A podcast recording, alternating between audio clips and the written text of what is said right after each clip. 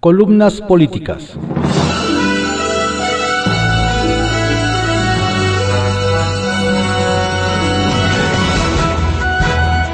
Continuamos con la audiosíntesis informativa de Adrián Ojeda Román, correspondiente a hoy miércoles 2 de septiembre de 2020.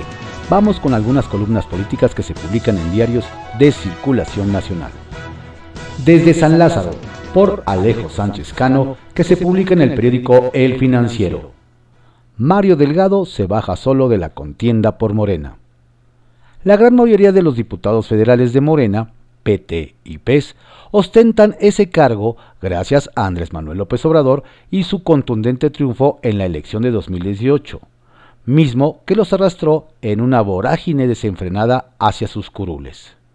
Muchos de ellos jamás se imaginaron estar sentados en la máxima tribuna del país y menos formar parte de las decisiones legislativas y también, hay que decirlo, la gran mayoría de ellos carecen de la preparación, la experiencia y el compromiso, ya no digamos con México, sino con sus propios electores. Varios de ellos incluso llegaron por la vía de la insaculación, es decir, un simple volado. Y ahora, a unos meses de que se les acabe el hueso, esos mismos le dan la espalda a quien los llevó a esa posición de privilegio, en una votación para elegir al presidente de la mesa directiva de la Cámara Baja esos mismos que han cobrado sueldos, dietas, bonos y compensaciones a lo largo de más de dos años, le dijeron al presidente López Obrador que no están dispuestos a acatar la instrucción para que el PRI ocupe esa posición de dirección. Al contrario, prefirieron apoyar a uno de los suyos, que para más señas es uno de los personajes más repudiados de la política mexicana, Gerardo Fernández Noroña. De ese tamaño ha sido la traición de los representantes populares, miembros distinguidos de Morena, PT y PES. No se critica la postura ideológica, esa es respetable. Lo que se fustiga es precisamente la traición al presidente en esas aras de dejarse arrastrar por un capricho que no lleva a la Cámara de Diputados a ningún lado. No se trata de defender al PRI ni a ningún otro partido, simplemente a señalar que aquellos seres humanos que no hacen de la gratitud su forma de vida, pues simplemente carecen de calidad humana y por ende de vocación en el servicio público. Ya en la sesión del 5 de septiembre volverán las aguas a su cauce con el respaldo de la mayoría calificada a que Dulce María Sauri ocupe la presidencia de la mesa directiva. Claro, no sin antes conocer del jalón de orejas a Mario Delgado pastor del rebaño morenista, quien no tuvo la habilidad de llevar a buen puerto el deseo presidencial. Al contrario, al obtenerse en la votación, con su ejemplo, tiró la votación. Y así quiere dirigir Morena en una etapa crucial para este partido que, como van las cosas, no tendrá ni en sueños esa mayoría aplastante que logró en las pasadas elecciones. Y este es precisamente el riesgo de carecer de hombres de confianza, capaces y hábiles en eso que llaman oficio político. Mario Delgado se bajó solo de la contienda por la dirigencia nacional de Morena, al mostrar sus limitaciones en un asunto que parecería de puro trámite.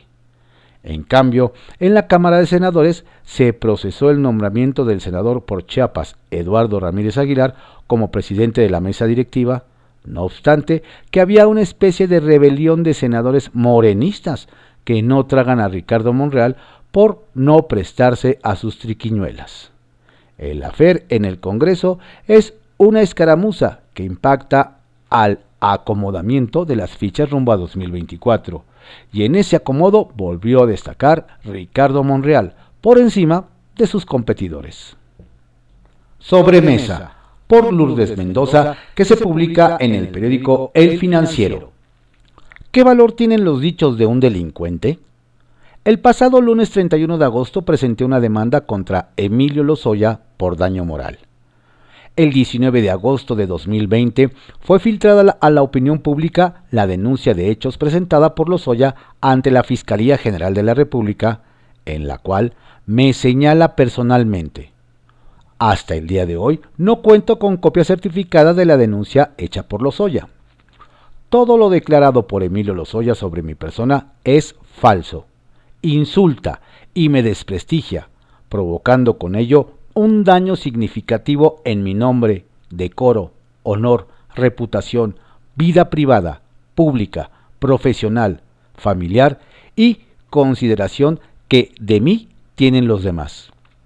Por mí y por mi hija no puedo permitir que la calumnia, la maledicencia enturbien mi reputación y honorabilidad, dañándonos a ambas irremisiblemente. Periodista de oficio como soy, me debo a mis lectores y escuchas. He tratado siempre de ser una voz creíble para la sociedad a la cual represento. Sé perfectamente que mi trabajo es duro, tanto como lo es la vida, y no ignoro las dificultades que conlleva a su cotidiano ejercicio.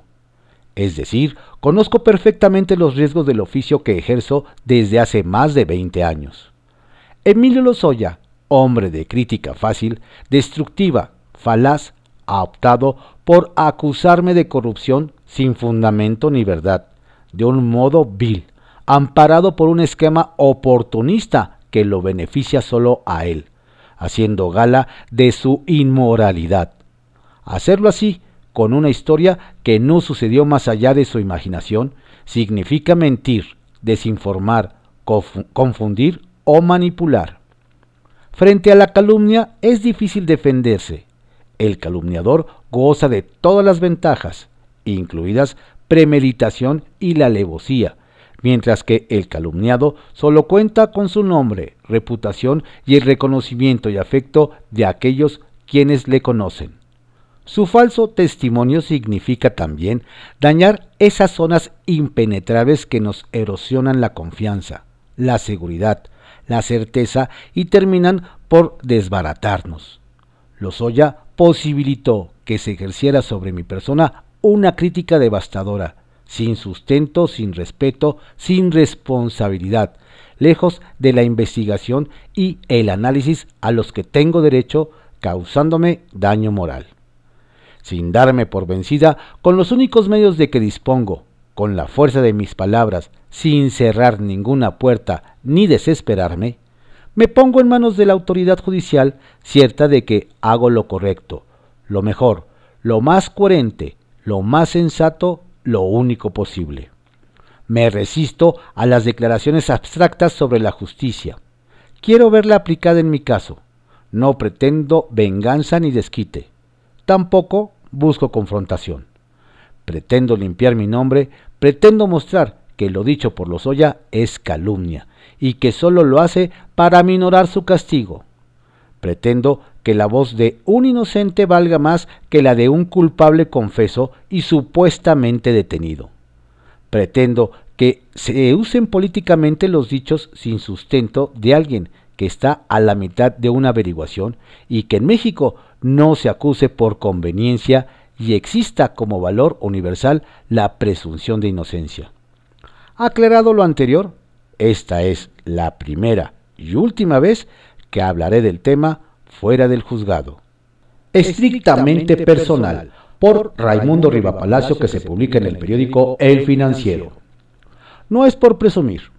Lo único sorprendente del mensaje de Andrés Manuel López Obrador, con motivo de su segundo informe de gobierno, fue que citara a Adam Smith, llamado el padre del capitalismo, ícono del liberalismo económico del que tanto repela de dientes para afuera el presidente aunque dice admirar a Franklin D. Roosevelt, que pujaba por el intervencionismo del gobierno en la economía, López Obrador está en línea con el pensamiento de la Escuela de Chicago, donde Milton Friedman, señalado en América Latina como impulsor del neoliberalismo. Esa sola referencia encierra su contradicción eterna, que lleva cotidianamente López Obrador a enfrentarse a sí mismo, en la justificación de lo injustificable. Su narrativa frente a la inexistente en el paisaje mexicano le permite navegar plácidamente entre los mexicanos como mostró la encuesta de aprobación presidencial de El Financiero este martes, que lo tiene en un robusto 59% de respaldo nacional, pese al manejo de la pandemia que le critican, y de la economía, donde lo reprueban 6 de cada 10. Su retórica construye sofismas y su palabra de predicador, con imágenes binarias y religiosas, se anidan en la mente de millones de mexicanos que convierten en realidades lo que, en algunos casos, sean escandalosamente mentiras. Las remesas, por ejemplo, que presumió que crecieron como si fuera un logro de él, cuando el dinero particularmente de Estados Unidos fue enviado en esos volúmenes, en buena parte, gracias a los estímulos fiscales que Donald Trump dio a las empresas, que no hizo aquí López Obrador. Otro, la apreciación del peso, tampoco por él, sino por el diferencial de las tasas de interés entre México y Estados Unidos, que allá generan cero utilidades y aquí al menos 4%, lo que quita presión al tipo de cambio. O el que no suba impuestos a la gasolina, cuando en realidad de los 560 mil millones de pesos de ahorro que mencionó, alrededor del 90% resultó de los JEPs a la gasolina. Tampoco es cierto que sea promotor del medio ambiente, como presumió tras cesar al secretario Víctor Manuel Toledo, quien afirmó que López Obrador no tenía el menor interés en temas ecológicos. El presidente se defendió con el programa Sembrando Vidas, aunque hasta julio la, Secretaría del Bienestar, responsable del programa, admitió que solo el 7% de la meta comprometida se había cumplido.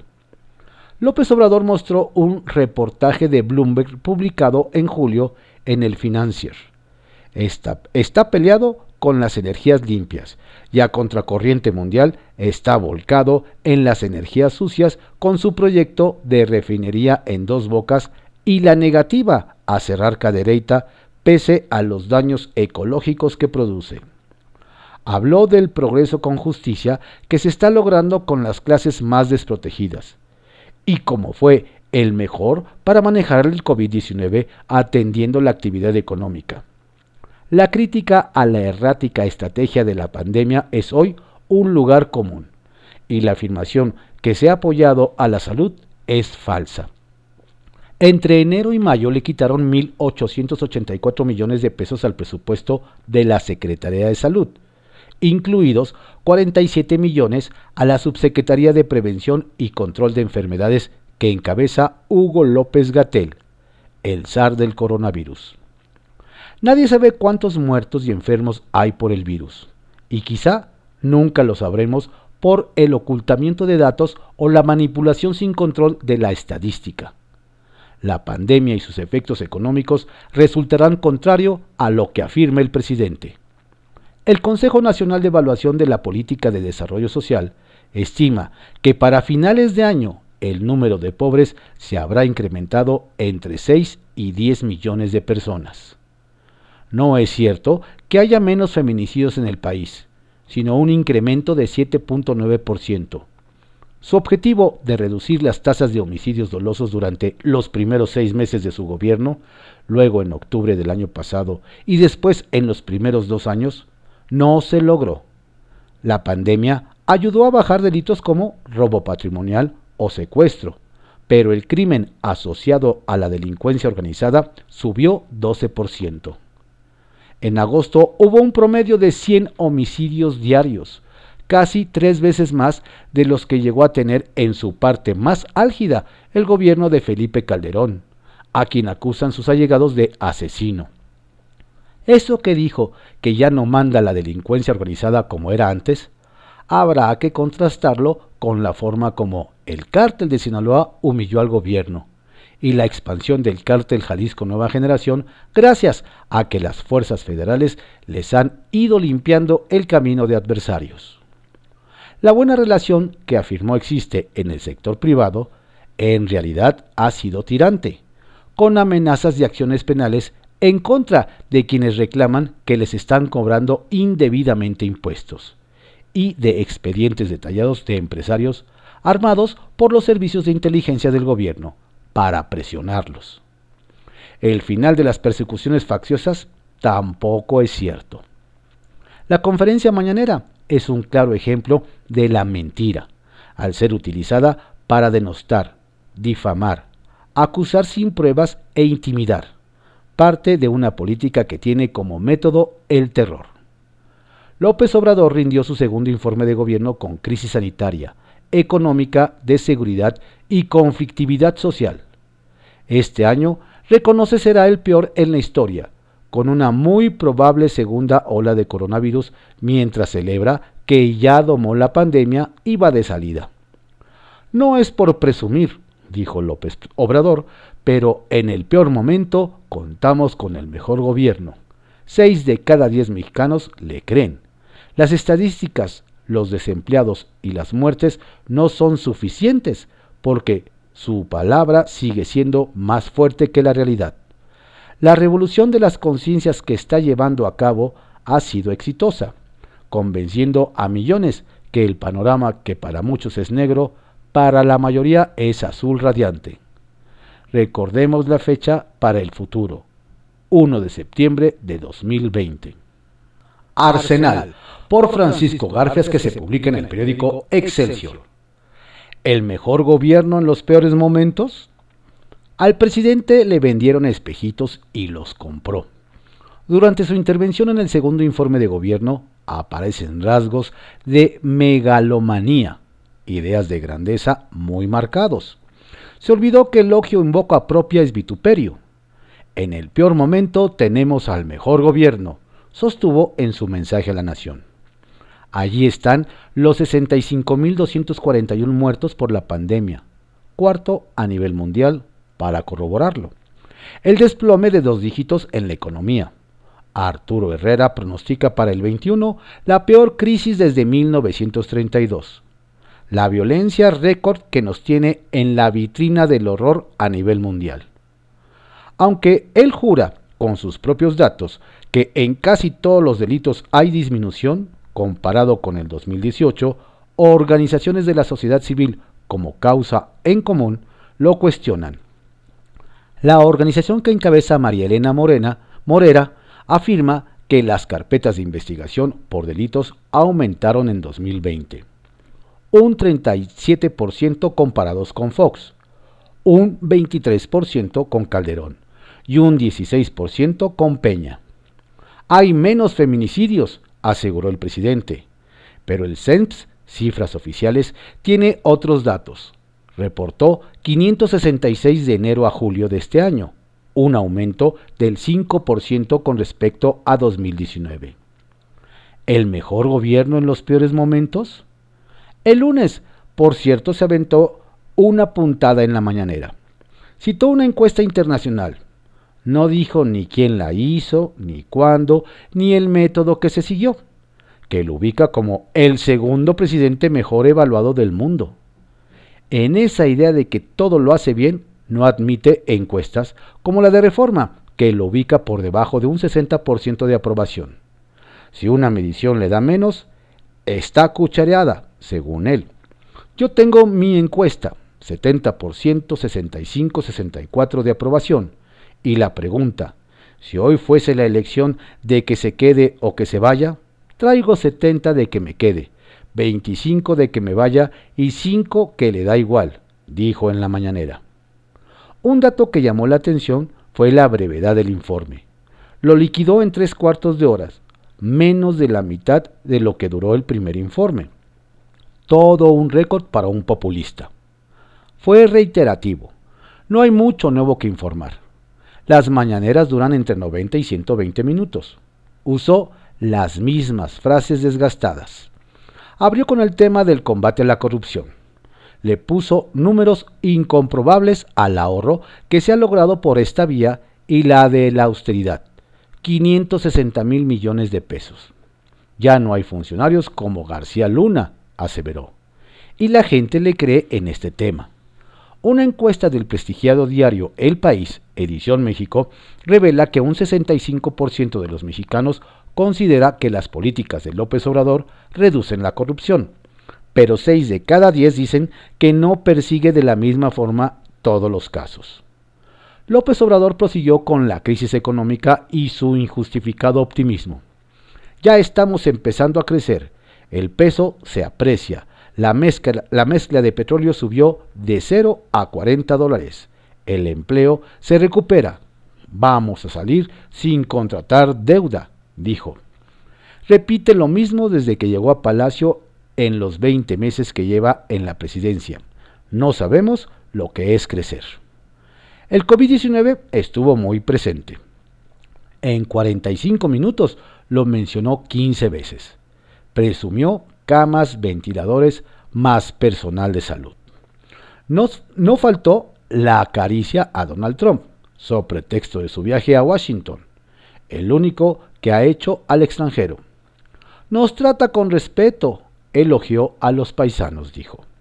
Al fiscal Hertz Manero y al presidente de la Suprema Corte de Justicia de la Nación, Arturo Saldívar, les llamó públicamente la atención por no estar presentes en el informe. Los invité, no pudieron asistir. Tuvieron la arrogancia de sentirse libres de no venir. Es el cambio, dijo. López Obrador no fue López Obrador.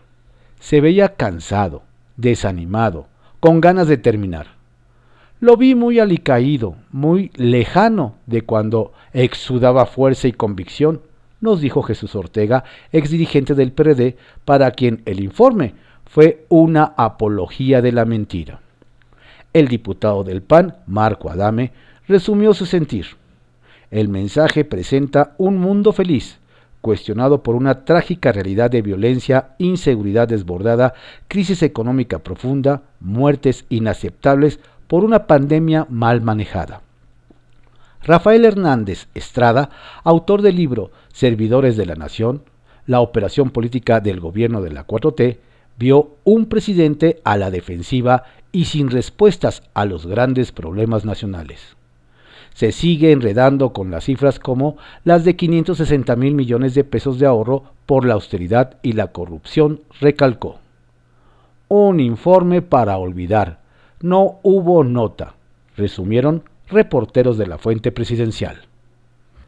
En privado, por Joaquín López Dóriga, que se publica en el periódico Milenio. 2021, el peor en casi un siglo. Las causas perdidas son por las que hay que luchar, las otras se ganan solas. Florestán. El diagnóstico del secretario de Hacienda, Arturo Herrera, en la plenaria de los diputados de Morena fue devastador. Si bien para 2021 se espera un repunte de la economía, el escenario será peor que en 2018 y 2019, porque ya no habrá guardaditos, se lo gastaron, y aunque no se contrate nueva deuda, esta se incrementará entre 10, 10 y 17 puntos del PIB por el tipo de cambio. Entre este año y el próximo, México vivirá la crisis más fuerte desde 1932 es casi el peor momento económico para el país en el último siglo. En el segundo trimestre la economía cayó 18.7% y hay indicios de recuperación, y podría ser cerrar el año con una caída de 7.4% del PIB, la más fuerte desde las crisis de 1932, 1995 y 2009, les dijo. Al día siguiente, el presidente López Obrador coincidió con Herrera. Yo creo que su diagnóstico es correcto, lo que ayer confirmó en su mensaje con motivo de su segundo informe. El panorama, pues, es desolador y no se ve una respuesta de gobierno a la altura del diagnóstico. El presidente mantiene su política de no recurrir al déficit ni a la deuda, ni apoyar a las empresas mantiene su proyecto original de reforzar sus programas sociales sin reconocer la necesidad de respaldar, que no rescatar, a las micro, pequeñas y medianas industrias que representan el 70% del empleo y más de la mitad del PIB para que conserven su liquidez. No cierren ni cancelen empleos y estén operables para el arranque de la economía que, de acuerdo a Herrera, será en 2021 cuando enfrentemos, sostiene, la peor crisis económica de los últimos 100 años, más la sanitaria por el coronavirus, agregó. Y yo pregunto, ¿qué va a pasar? ¿Qué va a hacer el gobierno?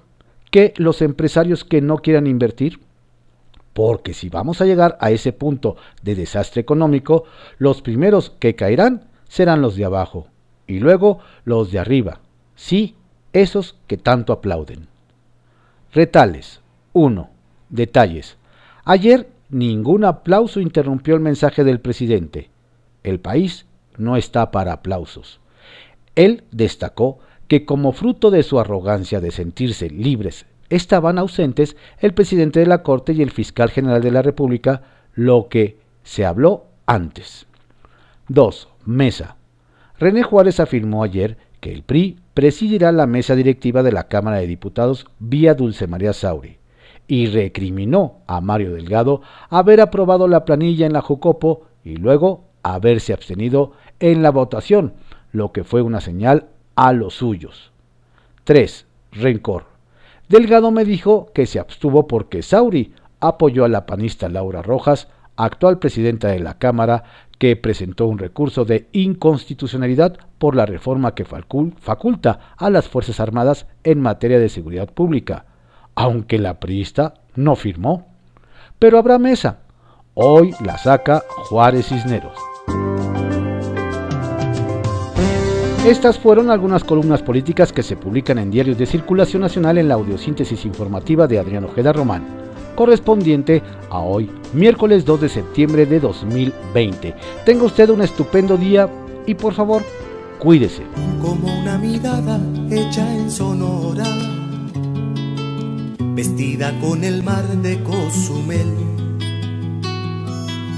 con el color del sol por todo el cuerpo.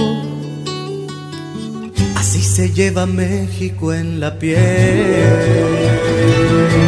Como el buen tequila hecho en arandas o toda la miel Y en aguas calientes deshiladas o lana tejida en Teotitlán.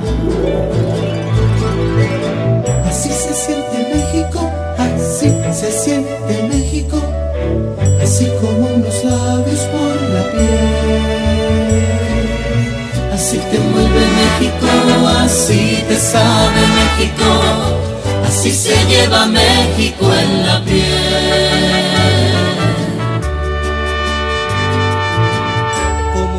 Sierra de Chihuahua o la artesanía en San Miguel como ver de arriba la quebrada. Así se lleva México en la piel. Como hablar carasco zapoteco, o decir vas hacia Chitzin Sunsan, Matanchen Janichu y Lambitieco, Escaret Tlapaste Nostitlán. Así se siente México, así se siente México, así como unos labios por la piel. Así te mueve México, así te sabe México, así se lleva México en la